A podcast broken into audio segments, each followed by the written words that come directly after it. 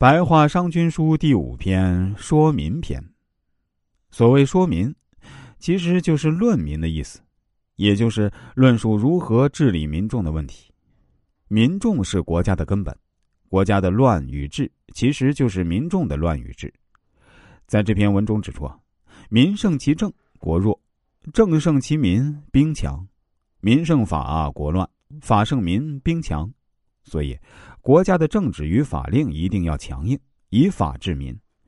具体的措施就是摒弃不利国家统治的风气，用法令促使民众弃易行难，以重刑杜绝犯罪，以奖赏鼓励农战。研究民众的需求，针对民众的好恶，制定赏罚，引导民众从事农战。另外，强调提高行政效率，也是一种比较独到的理念。而令贫者富，富者贫。这样的举措呢，客观上起到了缩小贫富差距、维持社会均衡的作用。巧言善辩与聪明有智谋是违法乱纪的帮手，礼与乐是放荡淫逸的引子，仁与慈是犯罪的根源，任用举荐是奸邪的藏身之地。违法乱纪有了帮助才能流行，放荡有了引导才能起来，错误有了根源才能产生。奸邪有了藏身之地，就无法制止。这八种东西结成群，民众的力量就会胜过政令。国家没有这八种东西，政令就会压服民众。民众的力量胜过政令，国家就会被削弱。政令能压制住民众，兵力就会强大。所以，国家如果有这八种东西，国军就没有办法派遣民众去防守和打仗，国家一定会被削弱，甚至灭亡。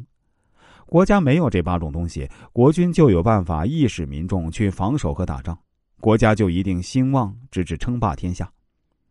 任用所谓的善民，那么民众就只爱他们的亲人；任用所谓的奸民，那么民众就会遵守国家的法治。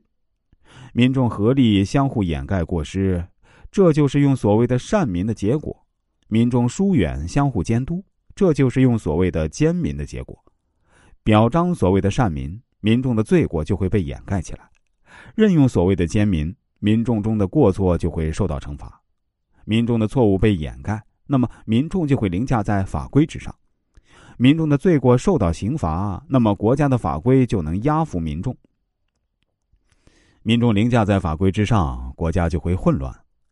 法规能够压服民众，国家的兵力就强大。所以说，用所谓的善民治理国家。国家就一定会乱套，直至被削弱；用所谓的奸民治理国家，就一定能治理好国家，直到强大。国家用难以获得的耕战的实力去攻打其他国家，用一分力量能获得十分效果；国家用容易做到的空谈去攻打其他国家，用十分力量会损失百倍。国家同上实力，叫做用以难得到的东西去攻打别国；国家崇尚空谈。叫做用易于获得的东西去攻打别国。